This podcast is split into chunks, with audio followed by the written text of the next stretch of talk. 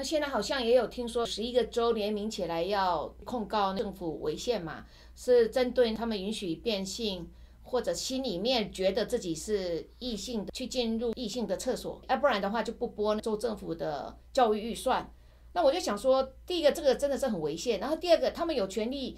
因为这样，然后就不拨教育预算吗？教育预算是归教育预算，那为什么要因为一个很小的行政命令，然后就可以说不拨几十亿的这个教育预算给一个州？这不也是违宪吗？教育这个东西是从。教科书开始的啊，所以当他们一旦把家庭的定义改的时候，就直接在字典跟那个教科书里面就改了，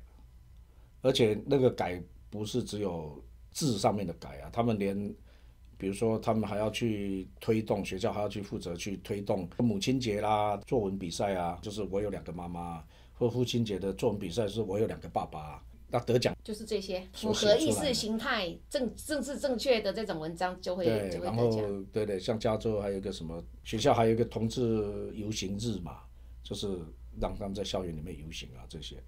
可以说是无孔不入、无所不用其极。他从最根本的的的地方立法，然后从教科书、从预算、从媒体，甚至小孩子的作文比赛，你看卡通影片就有了啊。我上次去看医生的时候，就看到上面就是电视里面的演的那个卡通影片，就是两个女生，然后穿着泳装吧，在床上，那反正就在那边亲啊、亲嘴这样子。那个卡通就给这么小的小孩子看，这个都是有计划性的去 program 你的那个这个世代。比如说这些小孩子们，你过二十年，他小一开当初看卡通就是这样的嘛。对。所以在很小的时候，他的那个 mind 已经。已经开始被 program 了，已经他已经觉得这个是很正常的。对对，他就已经开始被 program。像现在的所以我们现在就处在我们现在就处在这个非常危险的一个时代里。是。所有的电影，所有的特别是电视剧，像我自己的孩子现在是 teenager，我看 teenager 的那个所有的节目，基本上都是把同性恋，然后那种同性家庭，或者是这种概念都放进去，而且他们还好像把它标榜为。这个是很开明的父亲，很开明的母亲，很很有爱的，爱是不分性别的，把它口号化，而且那个理想化，而且他们就算他们是基督徒，他们知道说，哎，不应该是这样，可是他们觉得看出去，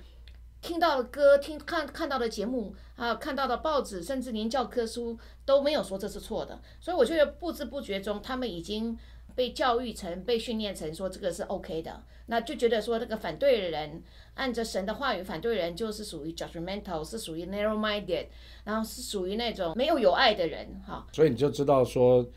呃，耶稣在讲说，人子来的时候日子呢，好像诺亚日子，又好像罗德的日子啊。那罗德的日子，它的特征就是索多玛、厄摩拉那个特征。呀，就是同所以这就是一个世代的一个特征。